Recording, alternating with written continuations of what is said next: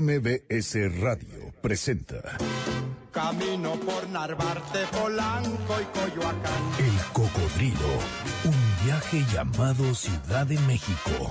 Un recorrido por las historias, personajes, anécdotas y lugares urbanos conducido por Sergio Almazán. Te busco por Guerrero, la Villa y Tizapán, por la colonia obrera y no te puedo hallar. El Cocodrilo comienza su recorrido. Buen viaje.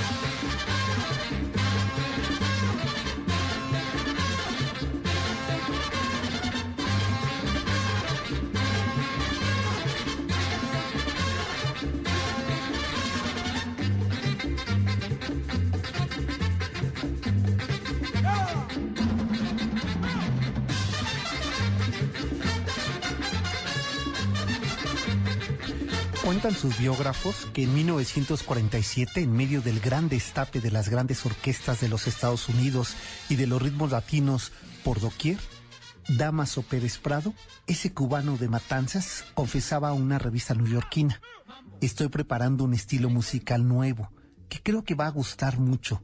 Aún no sé el nombre, pero es un son. Bueno, no es un son, es un ritmo distinto como, como mam y bo. Pérez Prado lo hizo. Creó el mambo, que convirtió en un ritmo, en un género, en un estilo que para los años 50 invadió todos los espacios bailables, todas las estaciones de la radio y la televisión.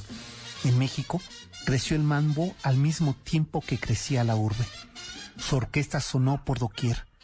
Acompañó a Ninón Sevilla, a María Antonita Pons, a Meche Barba, a Guadalupe Montes, también la orquesta de Pérez Prado acompañó a Benny Moré, a su carnal Moré. Hicieron locuras musicales entre el mambo, el bolero, entre el son y la rumba. Este próximo 14 de septiembre se cumplen 26 años de la muerte de Damaso Pérez Prado. Por ello esta noche suena con esa vitalidad, con esa energía que definió su carrera, su estilo, su manera de hacerse inmortal. Qué rico mambo heredaste al mundo, Damaso Pérez Prado.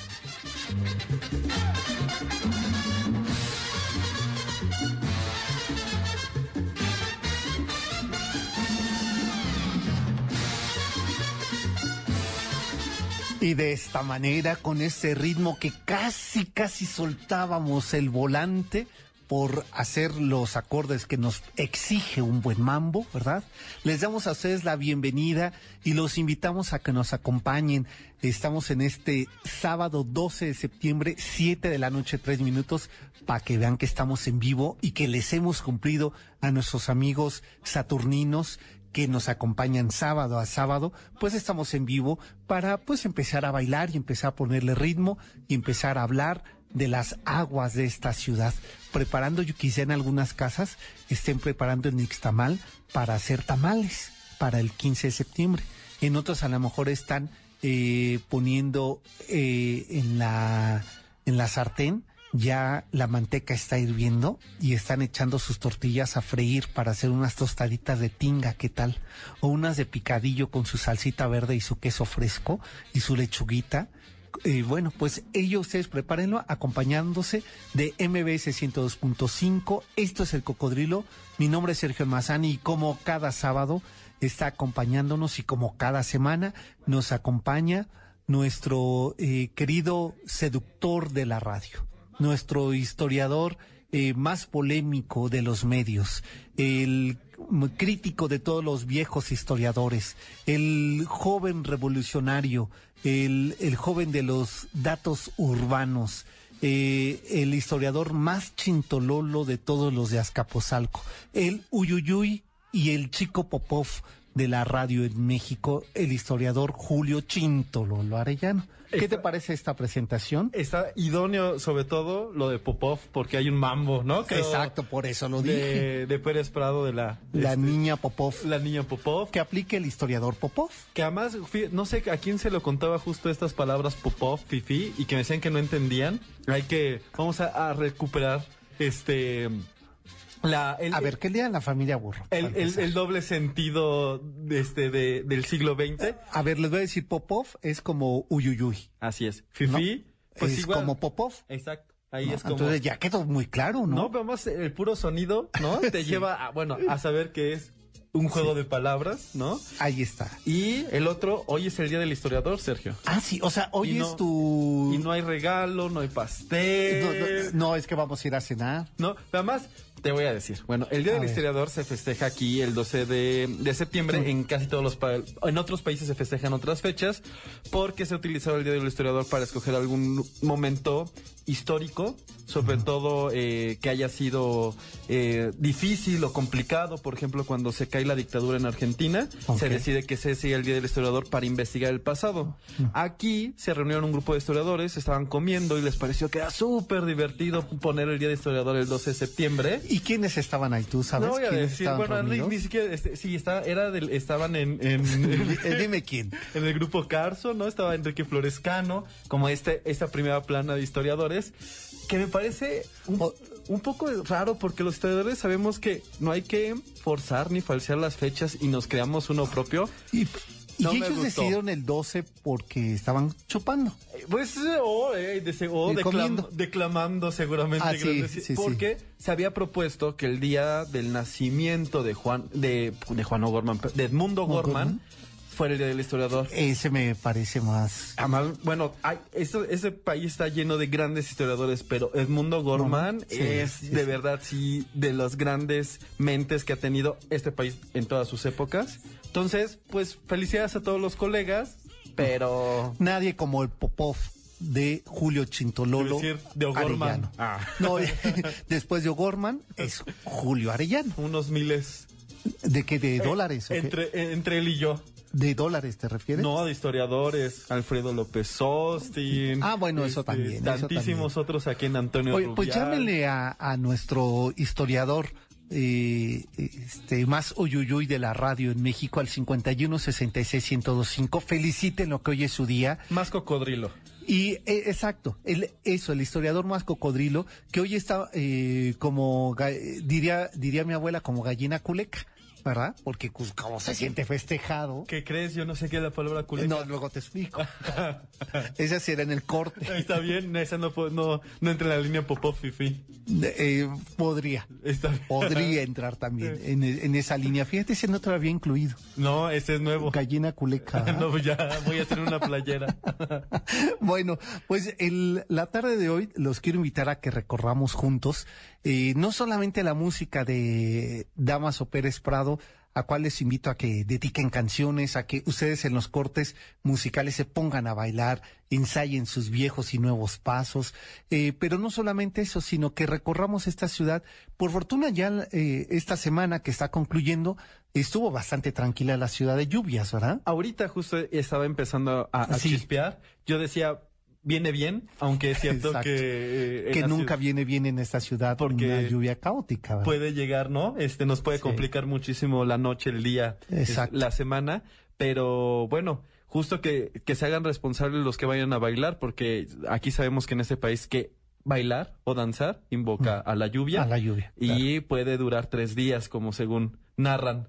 Eh, al- algunas crónicas de la época y otros dicen que consecuencia de, de esos tres días fueron cinco años en volver a ponerle orden eh, a esta ciudad. Bueno, de ello vamos a platicar la noche de hoy porque eligiendo ese tema eh, acerca de las inundaciones que eh, no solamente se vivieron en el siglo XVII, sino que seguimos padeciendo en el siglo XXI y que se nos olvida algo. Esta es una cuenca, Así es. ¿no? Que tal, tal vez por eso es tan complicado o tan eh, veces tan arrebatado nuestra opinión sobre las lluvias y las inundaciones, pero nosotros habitamos una cuenca aunque no la estemos viendo. Exacto, aunque ya no la veamos en superficie, eh, está ahí en secreto, ¿no? Y eso se nos revela y esto nos advierte que estamos en una cuenca. Pues de esto vamos a platicar la noche de hoy. 51 66 1025 es una de las vías de contacto. Otro es nuestro Twitter, que es arroba el cocodrilo MBS. Eh, igual nos encuentran en la página de Facebook como el cocodrilo MBS. El Twitter de Julio es... Julio W. Y el mío es arroba S almazán 71. Pues eh, todo listo para que eh, recorramos. Nos vamos al centro de la Ciudad de México. Es el siglo XVII es el año de 1629 y esta es la historia.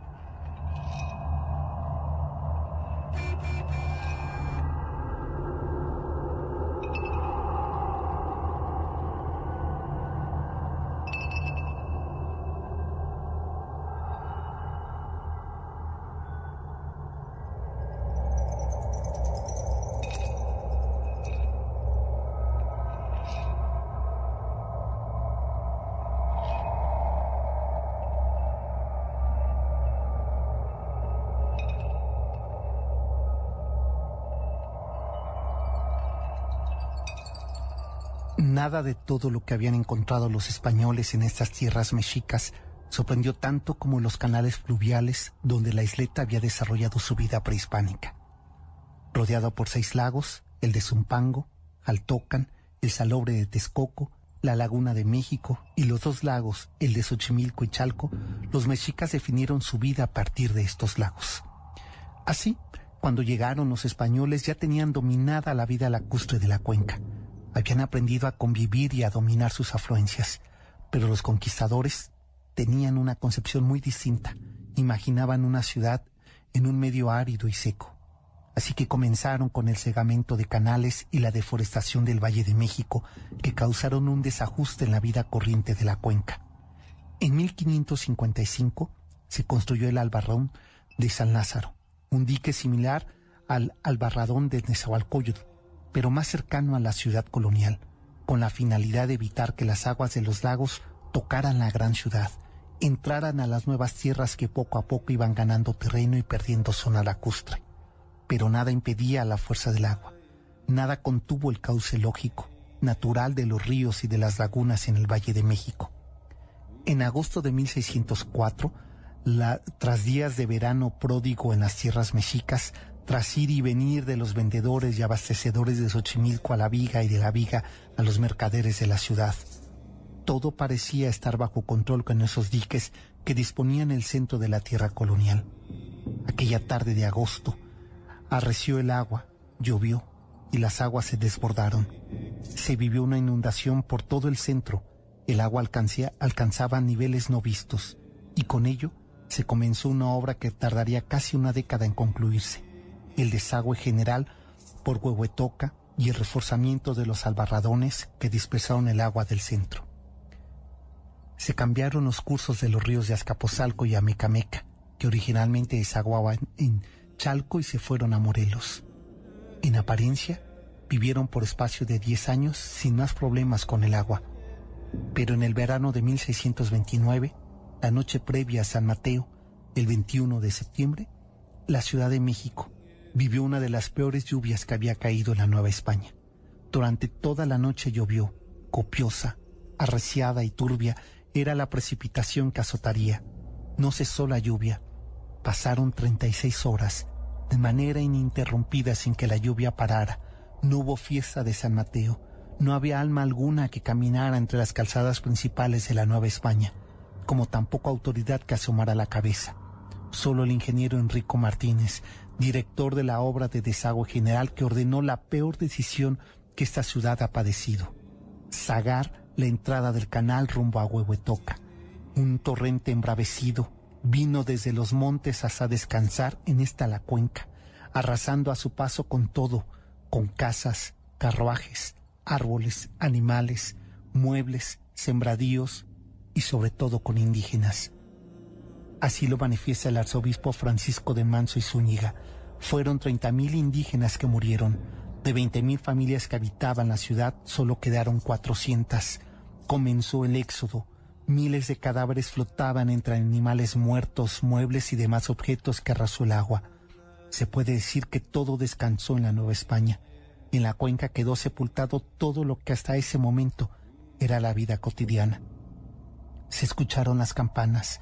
Su lúgubre eco repicó en todo el centro.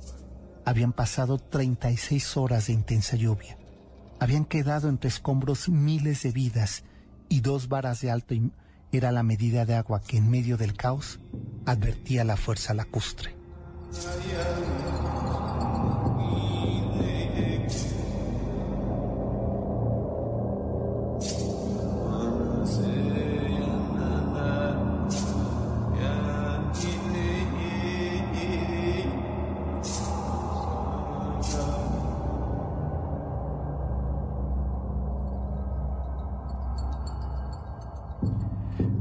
Esta manera nos vamos a la pausa y regresamos. Esto es el Cocodrilo MBS 102.5 y regresamos con ritmos de Pérez Prado y para platicar, mi querido Julio, sobre esta inundación. Así es, volvemos. Volvemos. El Cocodrilo, un viaje por el tiempo y la ciudad. Volvemos. Llámanos a cabina 5166 1025.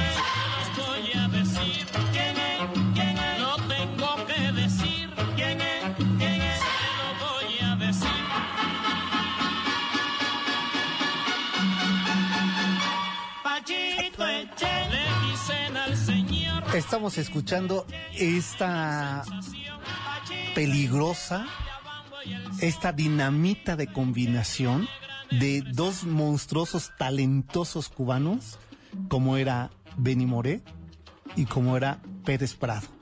El elegante y pecaminoso ritmo del mambo. Exacto. ¿No? tenía una elegancia, pero era de un sabor. Eh, una elegancia de Ninón Sevilla, ¿no? O sea, esta elegancia provocadora. Así es. De, Una elegancia este, frondosa. De, de, pocas ropas en el caso de ellas, ellos de frac. Ellos de frac, con el zapato de charol combinado. Que hoy tendría que ser de, de tacón cubano, ¿verdad? Que se llama, este, este taconcito que... ¿A poco? ¿El de baile? Ajá, es tacón cubano. Tiene sentido, sobre todo pensando en que muchos de estos géneros nacen en, en Cuba. Es este es un género pleno del siglo XX el mambo, que es un danzo, un danzón un poco acelerado, acelerado, ¿no? Con algunos unos detalles extra que los musicólogos podrían explicar o precisar, ¿no? Alguien me dijo, "Es que es la síncopa." Este, sí, a mí también dije, ah, bueno, pues sí, sí, yo, está perfecto. Diría mi abuelo, a ver, dile algo, ¿no? Exacto. Este, y, pero justo en este, este, además, este mambo, ¿no? Que se acercará al cha-cha-cha, que estará como en los inicios de la salsa, pues bueno, estos ritmos son, este, gracias a, a, Cuba y a, muchos músicos cubanos. Claro. Pues eh, eh, ahí estamos eh, recordando, se van a cumplir 28 años de la muerte de Pérez Prado. Nada, ¿no? Que por cierto, que él se eh, naturalizó mexicano, eh, tuvo que dejar eh, en algún tiempo el país porque para un 15 de septiembre, eso lo contaban mis abuelos, lo contaban, no, no lo puedo yo constatar, y creo que por ahí después me lo contó mi madre, es que hizo una versión en mambo del himno nacional. Es delito aquí, ¿no? No puede. Que es delito, claro. y entonces, un 15 de septiembre él salió muy mono con su orquesta tocar el himno nacional en versión mambo. Y es que en Estados y Unidos vas para atrás. sí te dan ese Sí te dan esas- Él sí. estuvo mucho tiempo por allá. De hecho, y el gran boom que tuvo fue primero en, en Estados Unidos y después bajó como a todo el continente. Exacto. Y ahí sí te dejan modificar los himnos nacionales. Ya ven que por eso la, la bandera de Estados Unidos la puedes usar hasta en shorts, ¿no? Exacto. Pero aquí, Aquí no. No, son, es, es, es, es ilegal. es ilegal y entonces bueno tuvo que abandonar el país eh, hizo una disculpa pública y volvió y de hecho muere en la Ciudad de México Así es. bueno pues eh, seguiremos escuchando música de Pérez Prado llámenos al 51 66 1025 yo les sugeriría que fueran ustedes anotando el número si no se lo han aprendido 51 66 1025 porque en cualquier momento Regalazo. exacto les pido que llamen Voy a marcar desde la cabina. desde tu celular Ajá, a ver, voy a, voy a tratar de engañar al presidente del, del, del programa del programa. Exacto. Pues eh, vamos a entrar, bueno, eh, ahorita leo estas llamadas. Eh, vamos a dejar que se nos acumulen más llamadas que están entrando, lo cual también agradezco, y también por el Twitter que se arroba el cocodrilo MBS. Eh, antes de irnos a la pausa, hacíamos una, una crónica más o menos para situar qué es lo que había pasado en esta famosa inundación de mil- 1629. La gran inundación. La ciudad ha tenido muchas, pero esta se quedó con ese título por lo por, por los impactos que tuvo, ¿no? Este eh, arquitectónicos, cotidianos, económicos, No, de morales. salud. Este causó, uno creería que la- las epidemias o las pestes del nuevo, del viejo mundo fueron las que eh, diezmaron, lo hicieron en el siglo XVI, pero la que provocó el descenso de la población eh, de manera eh, gigantesca por muchas razones directas e indirectas fue la gran inundación de 1629, ¿no?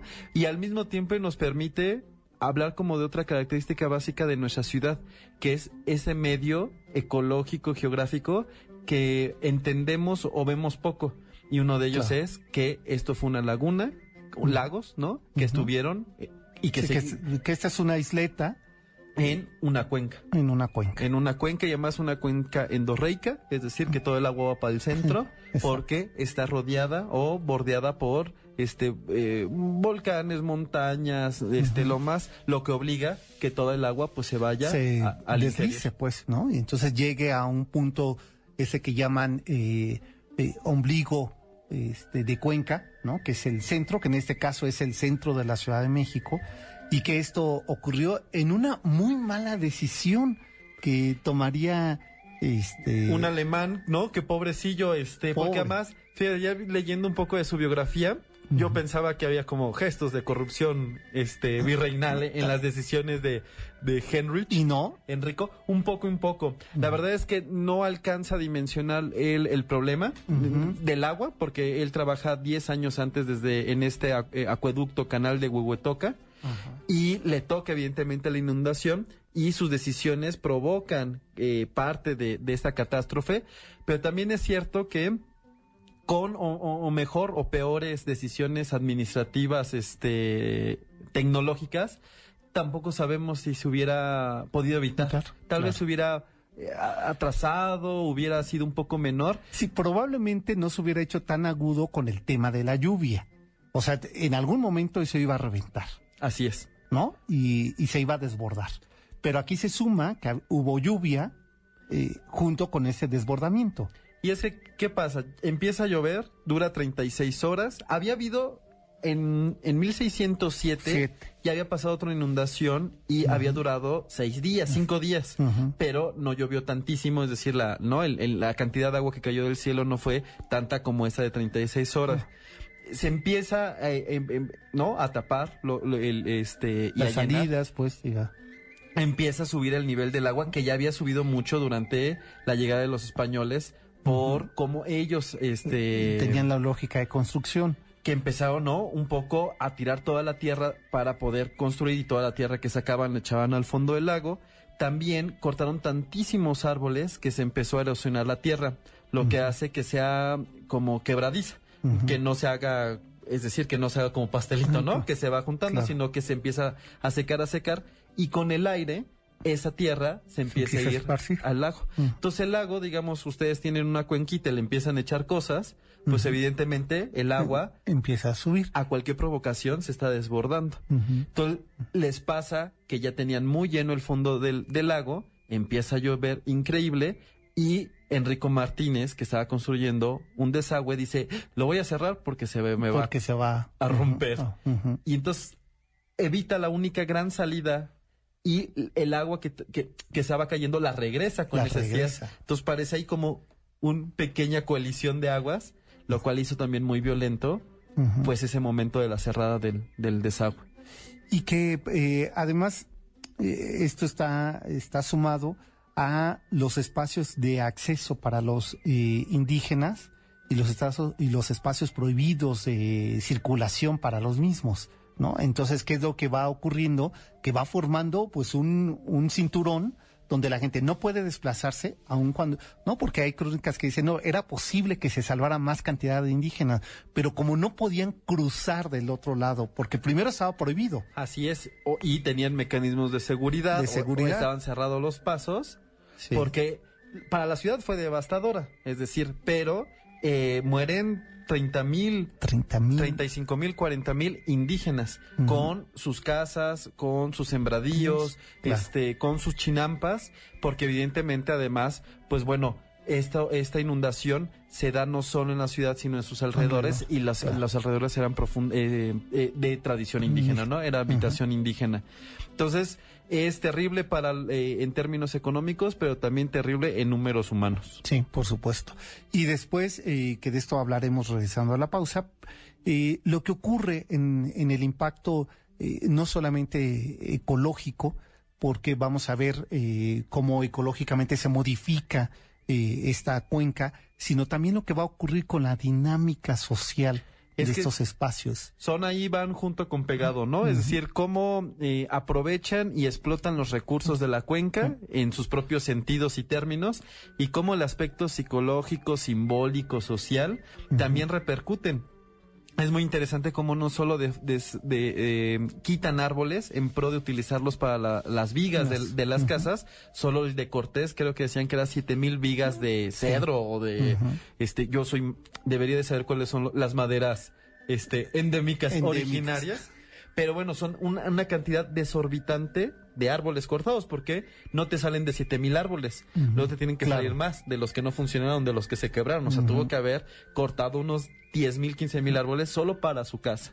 Pero también era una moda en las ciudades europeas, sobre todo en las españolas, que las calles fueran totalmente sin árboles. Sin árbol. Al- sin- eh, ahorita le vamos a preguntar al presidente de, de- del programa qué ciudad española, creo que Sevilla, no me acuerdo cuál es, que no hay árboles en la, en la ciudad antigua. Ah, bu- bu- bueno, eh, pues fíjate que yo ahora que estuve en Ávila no hay árboles. Porque era una, una tendencia. Hay una, sí, sí, sí, hay una tendencia que las ciudades eh, sean eso, ciudades eh, de caminar y no que tengan esta relación con el espacio ecológico. ecológico, campo, Entonces rural. quitan miles y cientos de árboles. No solo es que los hayamos perdido como se cree, ¿no? Que ante el cómo vivimos actualmente se perdió toda esa fauna. Es decir, sí, actualmente también tenemos un- También. estas decisiones, Claro. pero fue una decisión del siglo XVI y el siglo XVII quitar todos los árboles y entre más grandes, más urgente quitarlo. Entonces, los ahuehuetes que podrían estar en la Ciudad de México son de los primeros que se quitan para hacer o grandes canoas, pero también para dejar la ciudad bella, lo que ellos entendían Ya, como ciudad, bella. Bella, claro.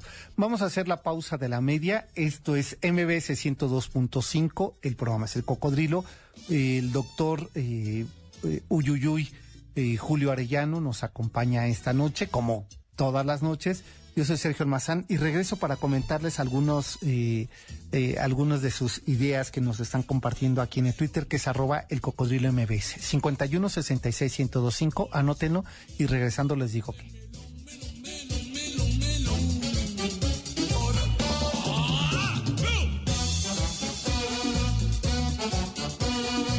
El cocodrilo, viaje por el tiempo y la ciudad. Volvemos. Únete a la comunidad viajera en Facebook como Diagonal El Cocodrilo MBS.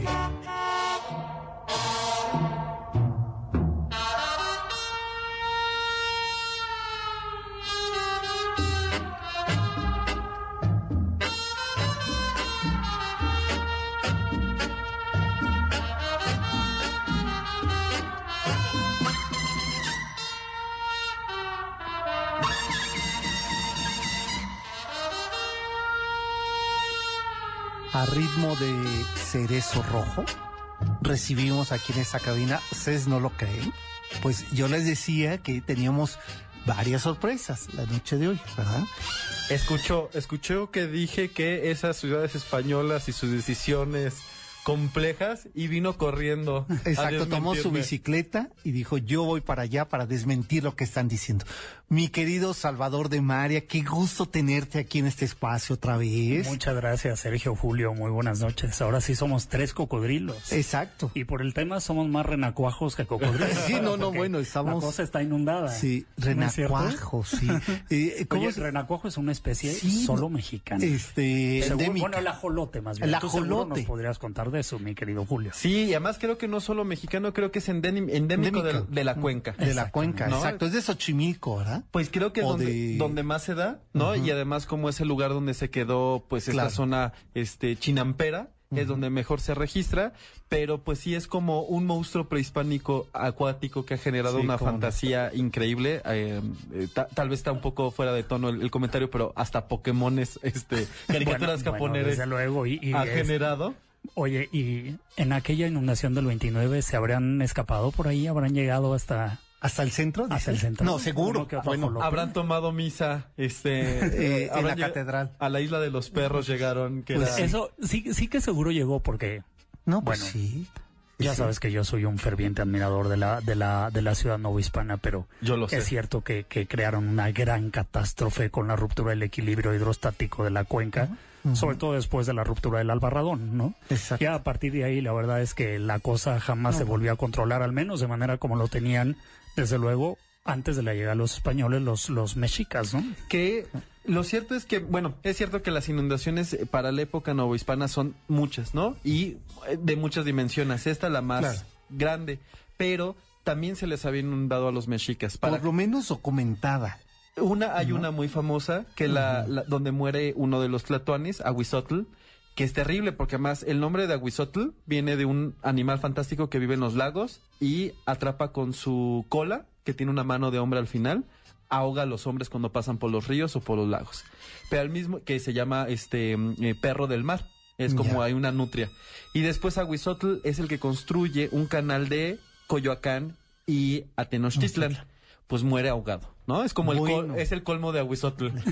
Este, y muere en una inundación, una inundación terrible en, en 1500, ahorita me acuerdo de la fecha precisa, donde es tan fuerte que inclusive los sacerdotes principales del Templo Mayor se cortan las orejas para sacrificar y evitar que muera la, bueno, que se siga inundando la ciudad, eh, lo consiguen a costa también pues de la muerte de Sutlatuani, este, pero digamos, sí había un antecedente también de, de, de caos, este, pluvial o acuático en era de los mexicas, solo que en el mundo novohispano pasa 80 veces.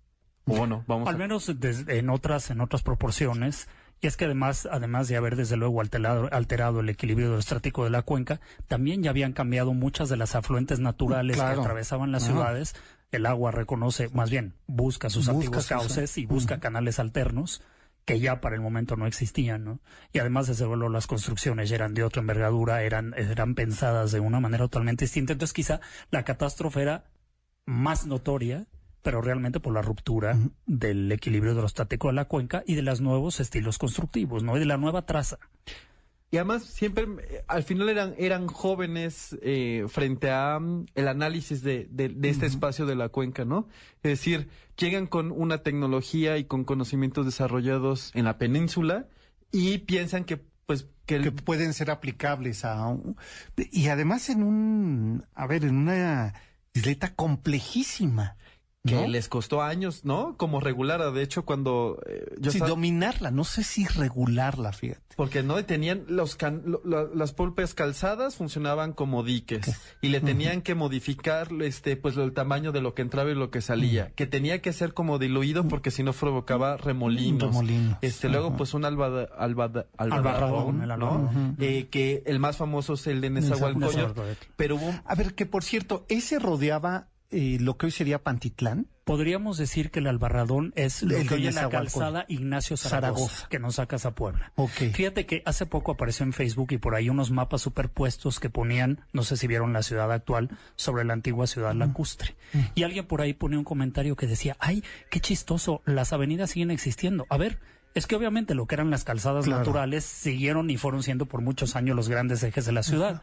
Y por eso quizá nos llama la atención que cuando vamos en una avenida, resulta que la avenida está como, como una especie de montículo, y las casas alrededor se hunden.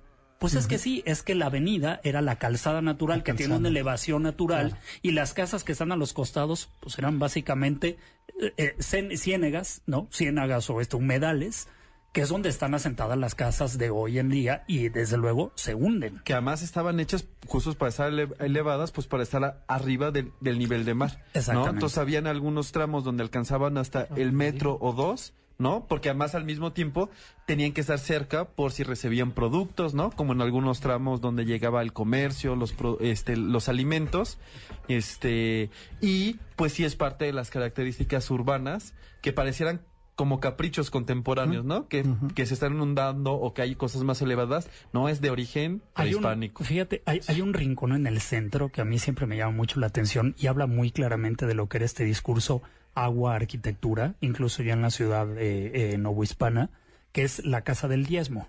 Que ves que sales de la casa y hay un pequeño puentecito. Inmediatamente a la puerta, a la, a la entrada peatonal de la casa, que te hace entender, digo, no existiría ese puente, como lo dices tú, a la puerta de la casa estaba el canal. Además Que era la manera de transportarse y de recibir desde luego mercadería y los insumos que se consumían en las casas.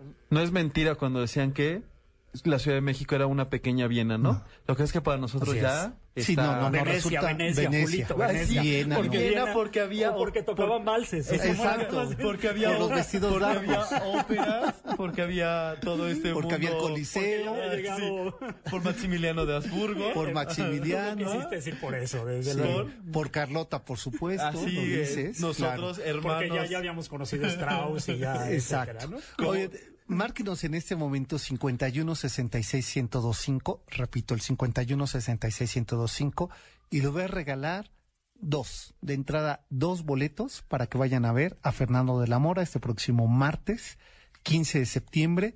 Eh, a las 9 de la noche él se presenta, pero desde las 6 de la tarde pueden ustedes llegar. Ahí?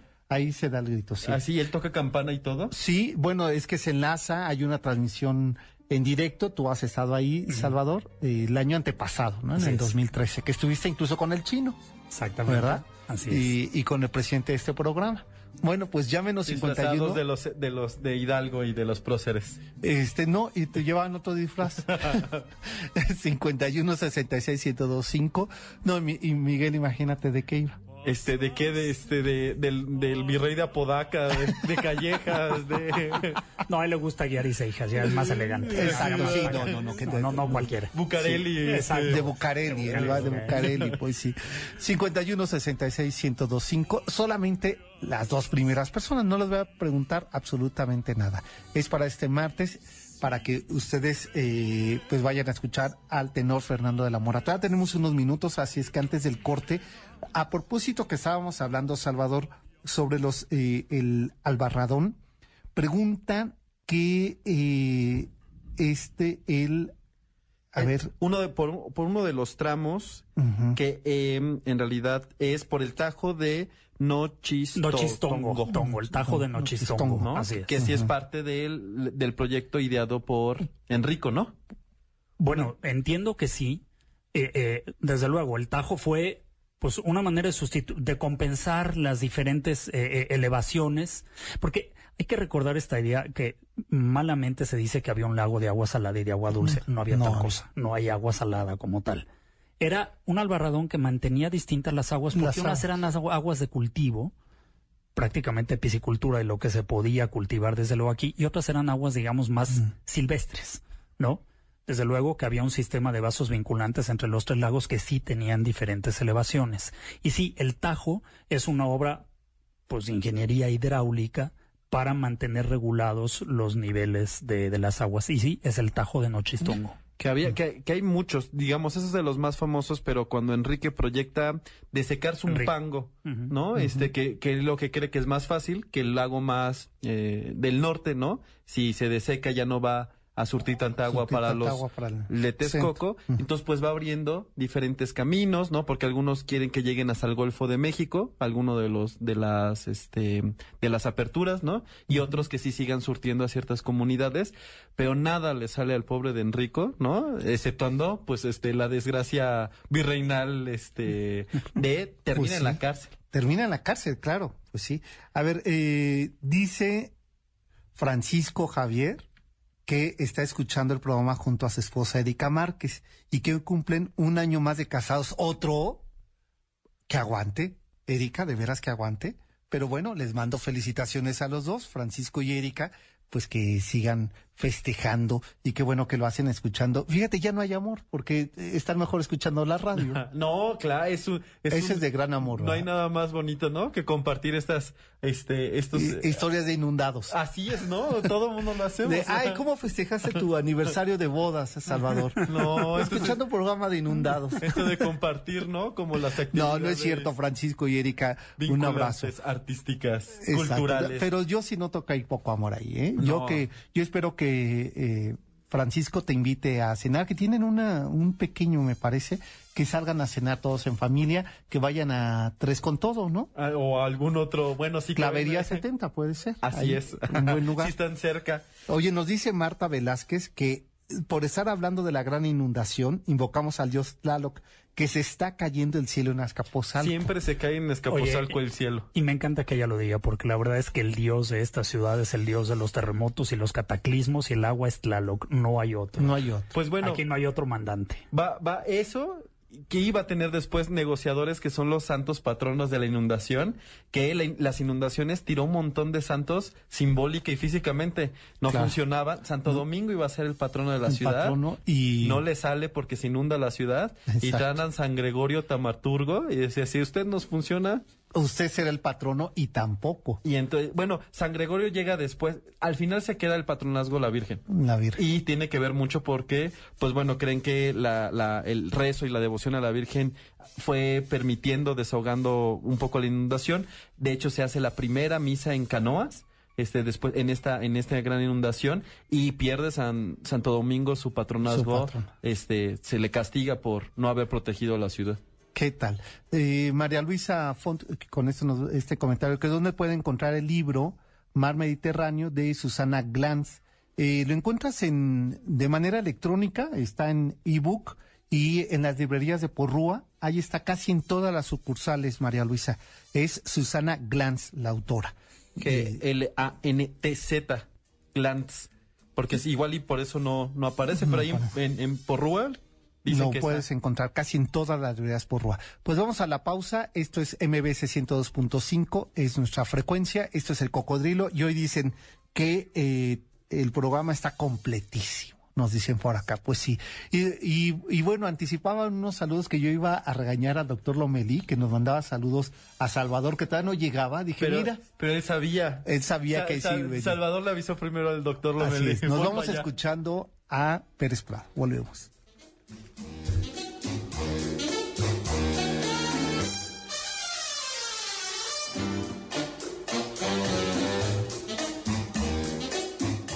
El cocodrilo, un viaje por el tiempo y la ciudad. Volvemos. El cocodrilo, arroba mbs.com.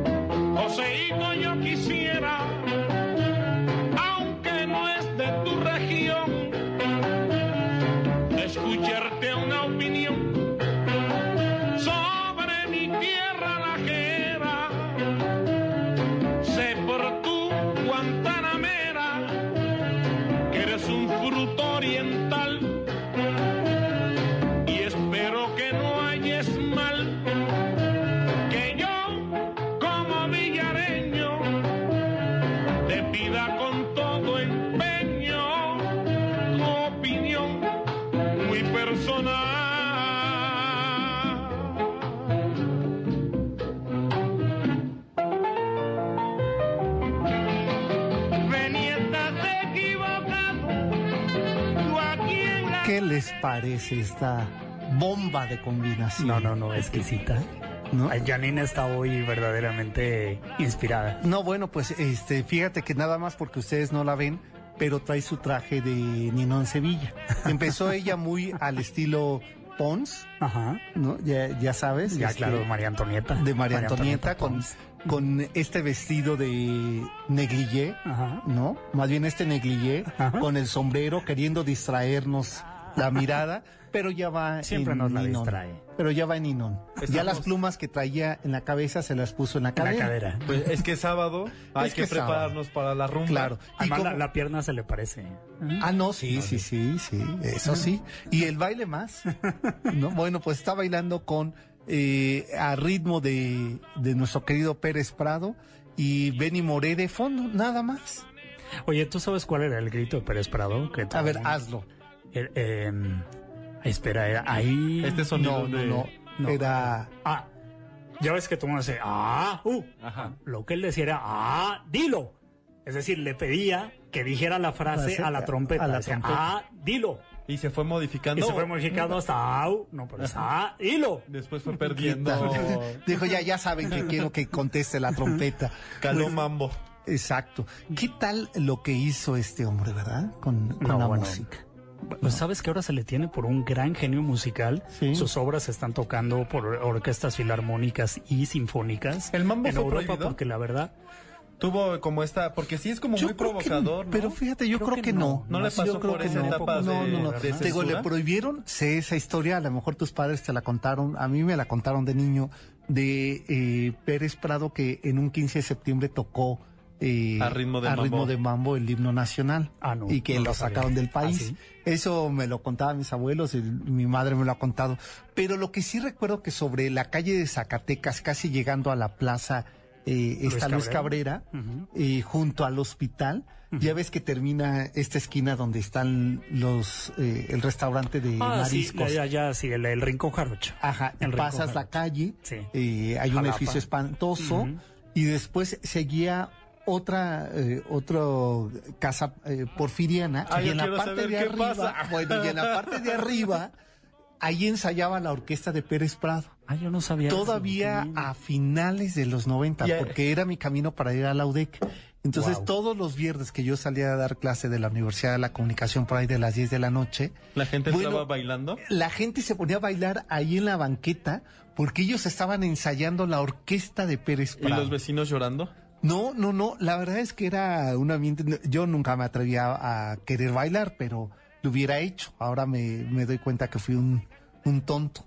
Pues sí, un- habrán visto ahora directores de la talla de Gustavo Dudamel este, Sí, recuperándolo no, bueno, y, lo- llevándola a los mejores escenarios. mejores. Porque además, es que es ¿qué complejísima la composición, ¿eh? Pérez Prado además siempre tocó con orquesta. Es decir, muchos de sus, de sus composiciones estaban hechos para que se tocaran, ¿no? Solamente de orquesta. así es. con estos eh, número de instrumentos, solo que con bueno, con ese ritmo pecaminoso, este, Seductor. ¿no? Que yo, fíjate, yo pens- Cachondón, diría yo yo, justo ¿no? Sí, pensaba sí, que, sí. que había tenido como igual momentos de censura y todo, porque todos estos ritmos, ¿no? Populares, cómo van pasando por esas etapas de Claro. que son vistas mal. Pero y era el momento del destape, decíamos, a ver, el mambo eh, crece en, en México como va creciendo la ciudad. O sea, la ciudad había adquirido su mayoría de edad eh, Así es.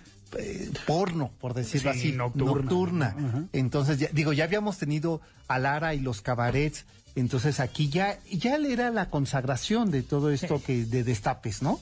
Eh, oye, Vicente Camacho eh, dice que es del Peñón de los Baños, pero que eso no es lo importante, sino que lo que nos está diciendo es que el... Albarradón Exacto, va del Peñón de a los la Baños cabeza, a la de, cabeza Juárez, de Juárez. que es justamente lo que decíamos que es la calzada Ignacio Zaragoza, ¿no? Que es- prácticamente el trazo de la calzada. Sí, y que se ponía eh, Pantitlán, que significa banderas. Así es, donde se medía justamente se la medía. elevación de las aguas. ¿no? Exacto, donde ahí se, ponían las banderas. Donde se sac- sacrificaba en los lagos. Nada ahí más para que veas, eh, Janine, el lugarzazo donde vive. ¿eh?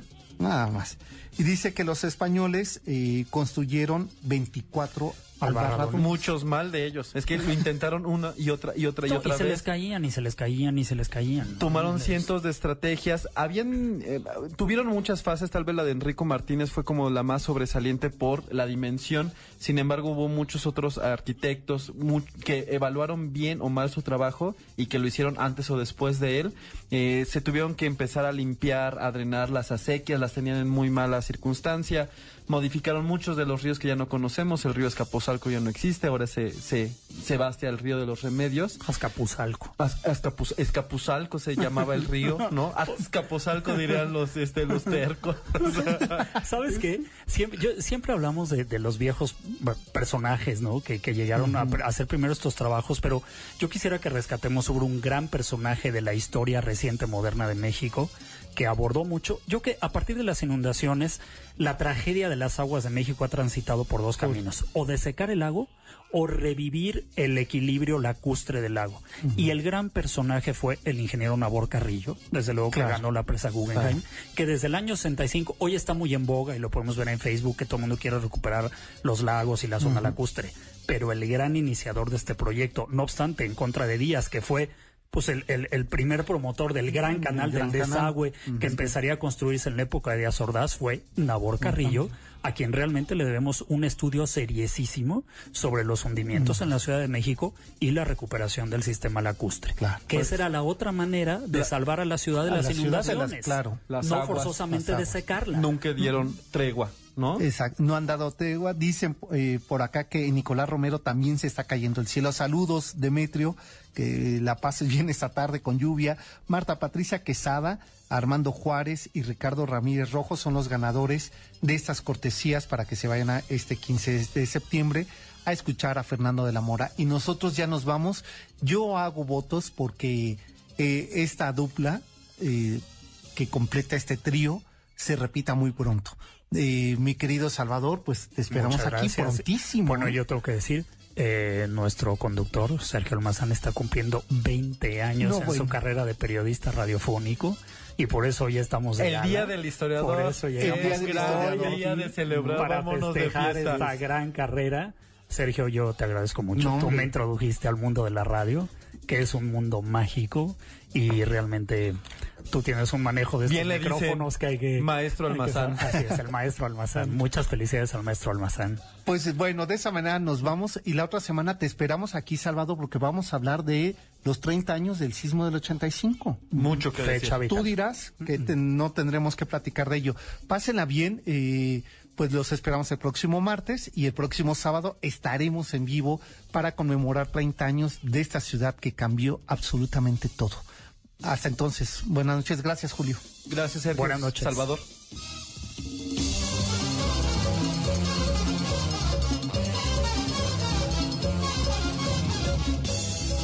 MBS Radio presentó Camino por Narvarte, Polanco y Coyoacán. El Cocodrilo. Un viaje llamado Ciudad de México. Te esperamos la próxima semana.